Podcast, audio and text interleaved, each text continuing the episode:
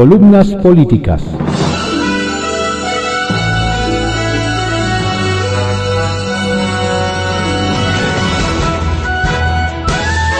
Continuamos con la audiosíntesis informativa de Adrián Ojeda Román, correspondiente a hoy, martes 15 de diciembre de 2020.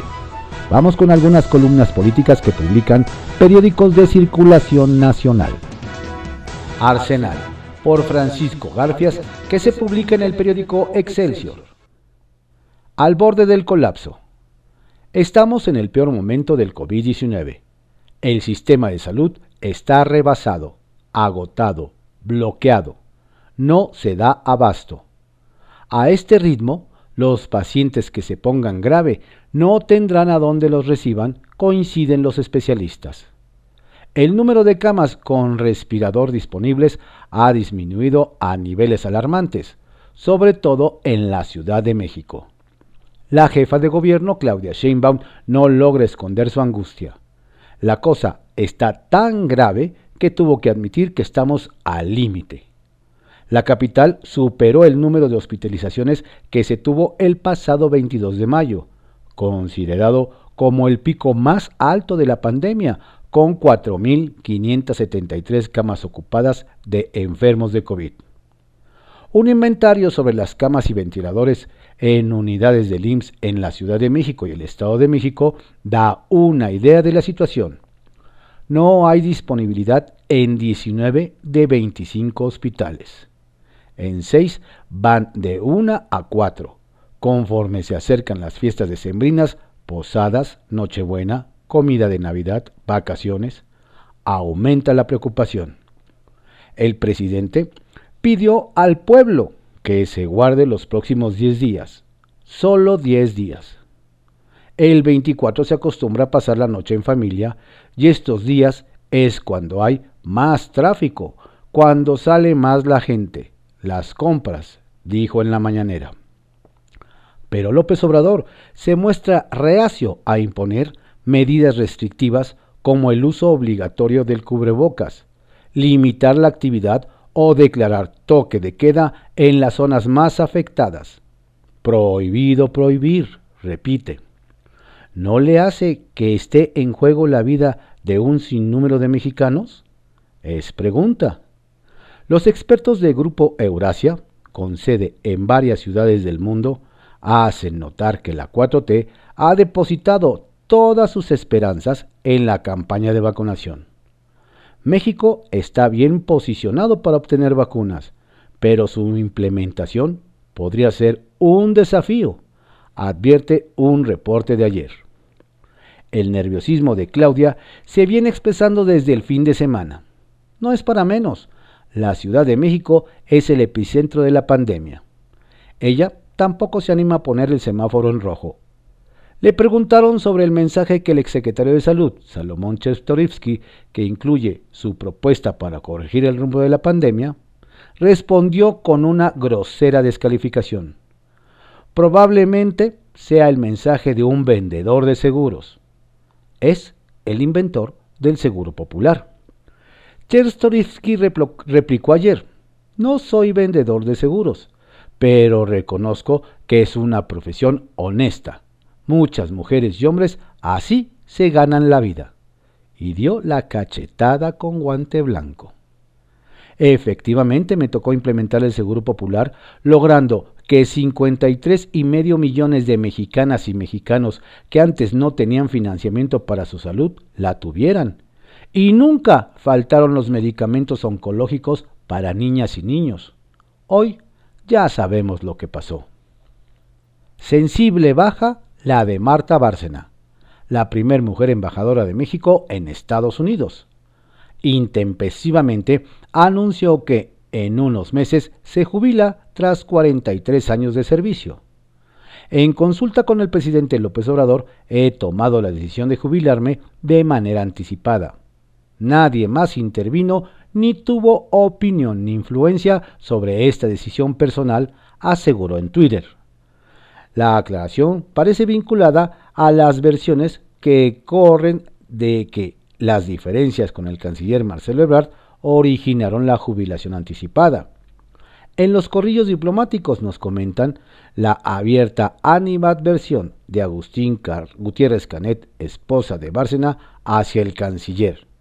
Es un rechazo sistemático, personal, constante, aseveran. La salida de la embajadora se concluirá en los próximos meses. Entre tanto, seguirá el frente de la embajada.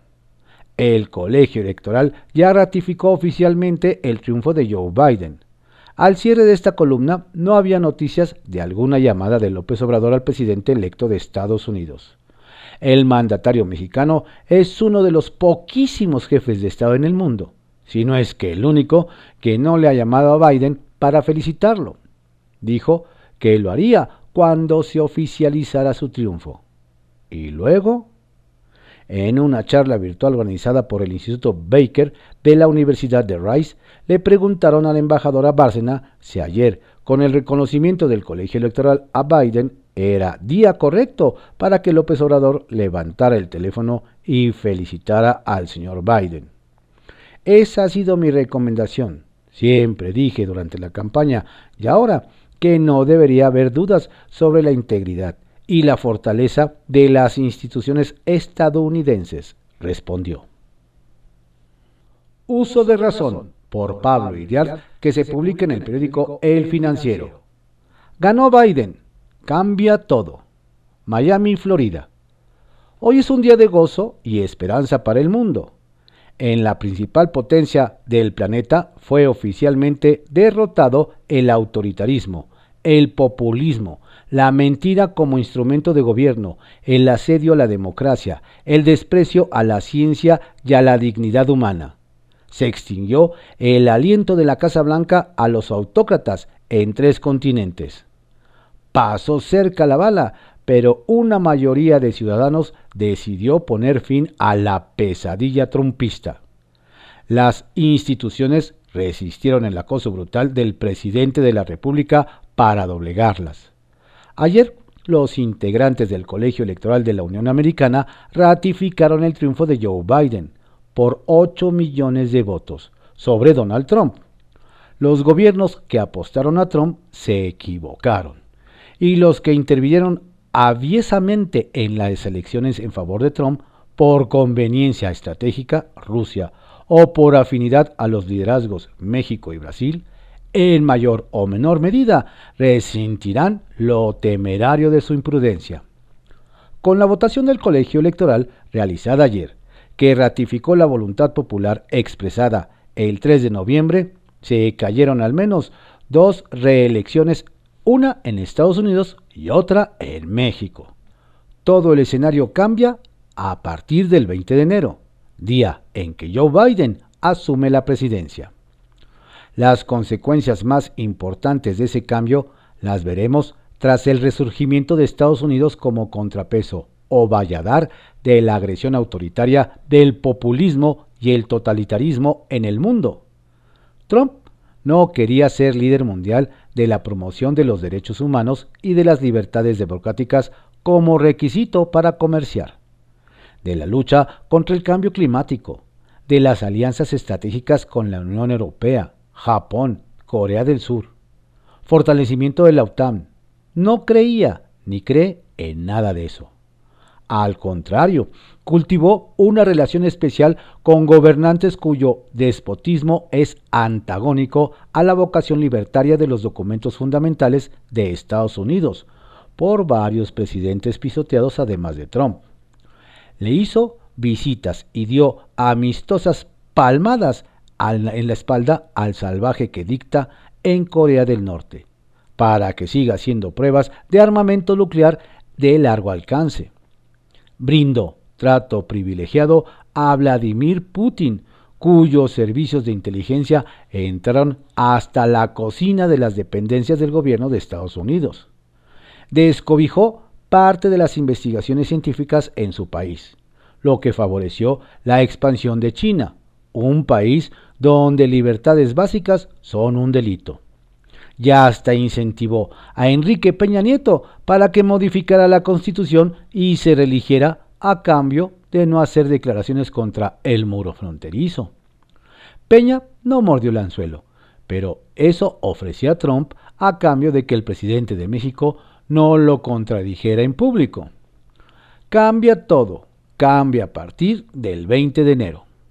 Los ciudadanos cumplieron y funcionaron las instituciones. No se doblaron los jueces de la Suprema Corte, ni siquiera los propuestos por Trump siguieron su aventura destructora de la democracia. Jueces y funcionarios ejemplares detuvieron su asalto al poder. Padecieron amenazas de muerte. Sus casas en distintos estados fueron rodeadas por grupos armados. El presidente alentó contra ellos en conferencias y mensajes en redes sociales. Al jefe de seguridad cibernética de Estados Unidos, Chris Krebs, un abogado del equipo de Trump, Joseph D. Genovan, pidió en radio fincarles cargos de traición a la patria por rechazar la versión del fraude. Ya aseveró que debería ser descuartizado luego de fusilado al amanecer. Su hijo de 10 años le preguntó a su madre, Mamá, ¿papá va a ser ejecutado? Dice la demanda que interpuso Krebs en Maryland. Resistieron y Trump se va de la Casa Blanca. Ejemplar por clara fue la postura de las Fuerzas Armadas. Mark A. Milley, jefe del Estado Mayor Conjunto, dijo el 12 de noviembre, cuando el presidente había desconocido el resultado de las elecciones, enfundado en su, en su informe de general de cuatro estrellas con cubrebocas en la inauguración del Museo del Ejército. Somos únicos entre los ejércitos. No prestamos juramento a un rey o a una reina, un tirano o dictador. No hacemos juramento a un individuo. Hacemos juramento a la Constitución, que los miembros de las Fuerzas Armadas protegerán y defenderán sin importar el precio personal expresó el general Milley. En efecto, ni electores, ni funcionarios electorales, ni medios de comunicación, ni jueces se arredraron ante la avasalladora embestida del presidente. Ganó Biden. Cambia todo. Historias de reportero por Carlos Loret de Mola que se publica en el periódico El Universal. Fiscalía General de la República cabildea orden de aprehensión contra Felipe Calderón. Desde el mes pasado, la Fiscalía General de la República ha tenido acercamientos con el Poder Judicial para cabildear que se gire una orden de aprehensión contra el expresidente de México, Felipe Calderón Hinojosa. De manera informal, la Fiscalía General de la República presentó ante las instancias judiciales el expediente con el borrador de la solicitud de orden de aprehensión, el motivo tiene que ver con el presunto mal uso de la partida secreta de la Policía Federal en el sexenio en el que Calderón fue presidente de México y la cabeza de esa corporación era Genaro García Luna, entonces secretario de Seguridad Pública. El cabildeo por parte de la Fiscalía se dio para evitar que por algún error de integración o planteamiento en la carpeta de investigación el juez negará la orden de aprehensión contra el expresidente. El intercambio extraoficial entre la Fiscalía General de la República y el Poder Judicial derivó en que el documento borrador con la solicitud de la orden de aprehensión regresó al Ministerio Público para que le hiciera ajustes y precisiones. Previamente, se había difundido que en el sexenio de Calderón Hinojosa, la Policía Federal manejó 7 mil millones de pesos en una partida secreta, etiquetada con el número 37701 del presupuesto. Todo esto me lo confirman fuentes de primer nivel. Este procedimiento de consultas informales entre la Fiscalía y el Poder Judicial se dio también para el caso de Luis Videgaray Caso, secretario de Hacienda en el sexenio de Enrique Peña Nieto, a quien la dependencia a cargo de Alejandro Gertz Manero planteó inicialmente a aprenderlo por el presunto delito de traición a la patria. El 2 de noviembre revelé en exclusiva la intención de la Fiscalía General de la, de la República de solicitar la orden de aprehensión contra Videgaray y que como parte de esa estrategia existieron contactos entre la Fiscalía y el Poder Judicial. un par de días después, el propio presidente de México, Andrés Manuel López Obrador, confirmó en su conferencia mañanera lo publicado y explicó que el Ministerio Público Federal estaba cabildeando la obtención de una orden de aprehensión contra el también ex canciller y que, al mostrarla a los funcionarios del Poder Judicial, estos recomendaron varias, recomendaron varias modificaciones para que tuviera mayor sustento. No se supo más del asunto. Sacia Morbos. ¿Será cierto que un gobernador y un poderoso ex senador escondieron en un rancho del norte del país a Rafael Carabeo Openco, el operador panista del Senado que aparece en un video recibiendo maletas de dinero en efectivo de parte del exdirector general de Pemex Emilio Lozoya en tiempos de la reforma energética? ¿Será cierto que la autoridad federal lo sabe, lo investiga y quiere proceder en contra de ambos por obstaculizar la impartición de justicia? En privado por Joaquín López Dóriga que se publica en el periódico Milenio. No sé para el presidente, pero sí para el país. Estos son días difíciles para el país. No sé si para el presidente también, cuando se suman graves conflictos estructurales. Inicio con el peor, con esa realidad que desmiente el discurso oficial. La pandemia de COVID-19, hoy fuera de control, al alza en niveles no vistos con hospitales saturados y con escasez de camas con ventilador y al borde del colapso sanitario. Luego, la consecuencia, la peor crisis económica que nos llevará, si no se sale de las manos el rebrote, por lo menos hasta el 2023, el volver a los niveles del primer trimestre de 2018. Y eso si se cumplen las optimistas previsiones oficiales de crecer 4.5% en 2021 y otro tanto en 2022. De ahí paso a la iniciativa oficial de reformar, de reformar la ley del Banco de México para abrir la puerta a dólares de origen oscuro. El riesgo para las reservas más de 194 mil tentadores millones de dólares, y el golpe a su autonomía, aprobada el miércoles en el Senado, y que llevó a la Asociación Mexicana de Bancos a reaccionar hasta el domingo con un débil comunicado contra esas modificaciones que los diputados sacarán hoy, sin tocarle una coma. Agrego el duro reclamo del Departamento de Justicia de Estados Unidos por la reforma a la ley que controla, y me parece bien, a las agencias extranjeras con dedicatoria a la DEA que tendrá rebote. Y en medio de todo, la anunciada renuncia de Marta Bárcena a la embajada en Washington. Un pleito con la Cancillería que terminó perdiendo, pero con el mensaje de que había recomendado a López Obrador felicitar a Joe Biden, pues no había duda de su triunfo, en lo que no le hicieron caso. Igual tras la jornada de ayer lo haría ya. Son días difíciles para el país, aunque, por las expresiones del presidente, para él no.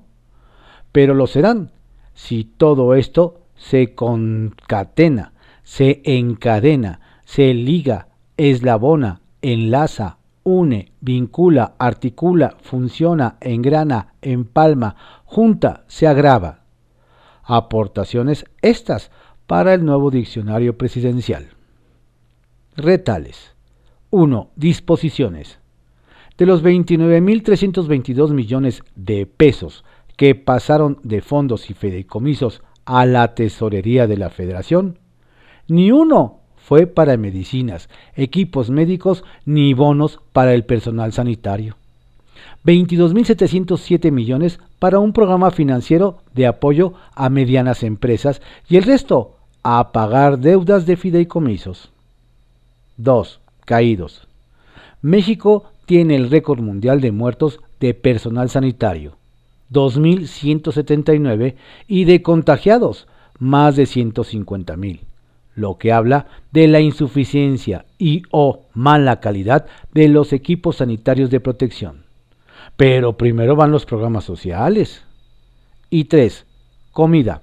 El jueves el presidente comió con los integrantes del Consejo Mexicano de Negocios, aquellos de la mafia del poder, entre ellos algunos hoy arrepentidos. Según dos versiones, salieron como llegaron, pero comidos. Nadie le llevó la contra, claro. Alajero, por Marta Naya, que se publica en El Heraldo de México. Bárcena no tenía de otra si quería rescatar su prestigio. Cruzaban el minuto 51 de la charla vía Zoom que sostenía Marta Bárcena y Tony Payán, director del Centro Baker de la Universidad Rice de Houston, Texas, cuando el académico le preguntó a la embajadora de México en Washington lo que ya se murmuraba en el medio diplomático. ¿Se jubila? Bárcena dudó unos instantes, ¿eh? Pero consideró que ya no había manera de mantener la secrecía. Así que respondió con la verdad. Sí, me jubilo en los próximos meses después de haber servido 43 años en el servicio exterior confirmación inesperada para el propio doctor en ciencias políticas, pero que al vuelo le ofreció las puertas abiertas de la institución en los próximos meses. La embajadora a su vez confesó que tenía pensado escribir sus memorias, así que consideraría gratamente llevar a cabo esa tarea dentro del Centro Baker. Dada la confianza por la propia embajadora de su jubilación anticipada, la polvadera se levantó en el medio político y diplomático. Y claro, múltiples versiones del porqué del retiro anticipado de Bárcena con una brillante carrera. La ex embajadora de México en Turquía y Noruega, entre otras naciones, salió al paso con una serie de tweets. He tomado la decisión de jubilarme de manera anticipada. Nadie más intervino, ni tuvo opinión, ni influencia sobre esta decisión personal. El proceso se concluirá en los próximos meses. En tanto, seguiré al frente de la embajada. Nadie me ha regalado puesto alguno en mi carrera diplomática, ni por amiguismo, ni por nepotismo, ni por pertenecer a grupos de poder. Mi carrera la he hecho a base de esfuerzo disciplina y preparación, y sobre todo con total entrega al servicio de México. Siempre le estaré agradecido al presidente López Obrador por haberme dado el honor de representar a su gobierno ante los Estados Unidos de América. Satisfecha de haber cumplido sus instrucciones y alcanzado logros durante mis años de gestión en beneficio de mi patria. Un tono aséptico habrá notado, y con mensaje diplomático entre líneas. Nadie la corre, es su decisión. No pertenece a ningún grupo de poder. El servicio a México está por encima. Y no hay rompimiento con el presidente López Obrador. Detalle a resaltar, nunca menciona al canciller Marcelo Ebrard. Para quienes el tema conocen de cerca, consideran que dados los desencuentros con Ebrard y las visiones tan distintas de uno y otro en el manejo de la relación bilateral a la embajadora de México de Estados Unidos, no le quedaba mejor opción que retirarse. Renunciar a la representación mexicana en Estados Unidos no era alternativa, ni para ocupar otra sede, ni tampoco para quedar en un cargo menor en relaciones exteriores. Así que Bárcena decidió cortar por lo sano rescatando en lo posible su propio prestigio y trayectoria diplomática. Pero aún le faltan meses por sortear, y esto lo sabe bien. La primera mujer en la Embajada de México en Estados Unidos serán de los más difíciles de su carrera. Se aproxima tiempos difíciles para nuestro país y para la relación bilateral con Estados Unidos. Reformas inoportunas, el diputado panista Marco Antonio Adame lo subrayó. No es el momento para hacer reformas a la ley de seguridad. Hay una transición. Se está definiendo al próximo presidente.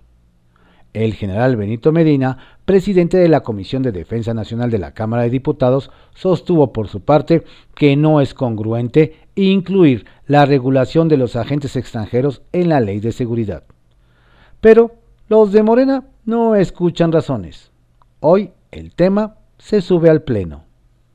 Gemas, obsequio de Joe Biden, a quien el colegio electoral declaró ayer triunfador de las elecciones presidenciales de Estados Unidos.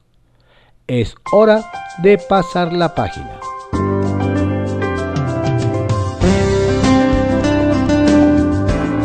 Estas fueron algunas columnas políticas que se publican en diarios de circulación nacional en la audiosíntesis informativa de Adrián Ojeda Román, correspondiente a hoy, martes 15 de diciembre de 2020.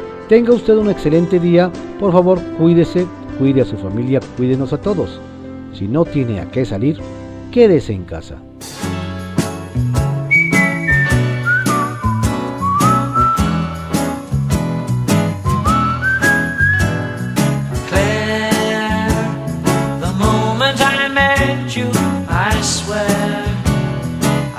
as if something somewhere happened to me, which I couldn't see. And then, the moment I met you again, I knew in my heart that we were friends.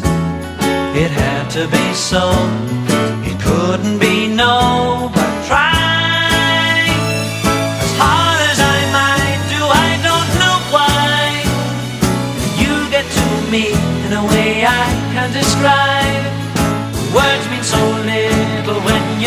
look up and smile. I don't care what people say to me, you're more than a child.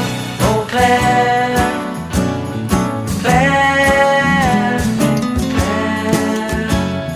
If ever a moment so rare was captured for all to compare, that moment is you all that you do.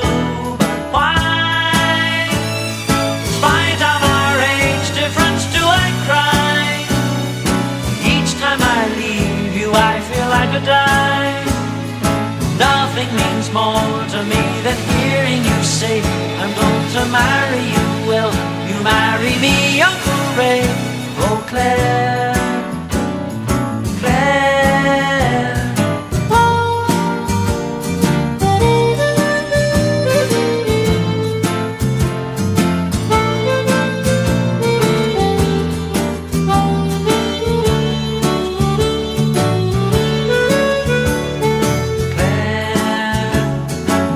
Told you before, don't you dare get back into bed. Can't you see that it's late? No, you can't have a drink. Oh, alright then, but wait just a bit. While I, to babysit, catch my breath, what there is left of it. You can be murder at this hour of the day, but in the morning star see my life.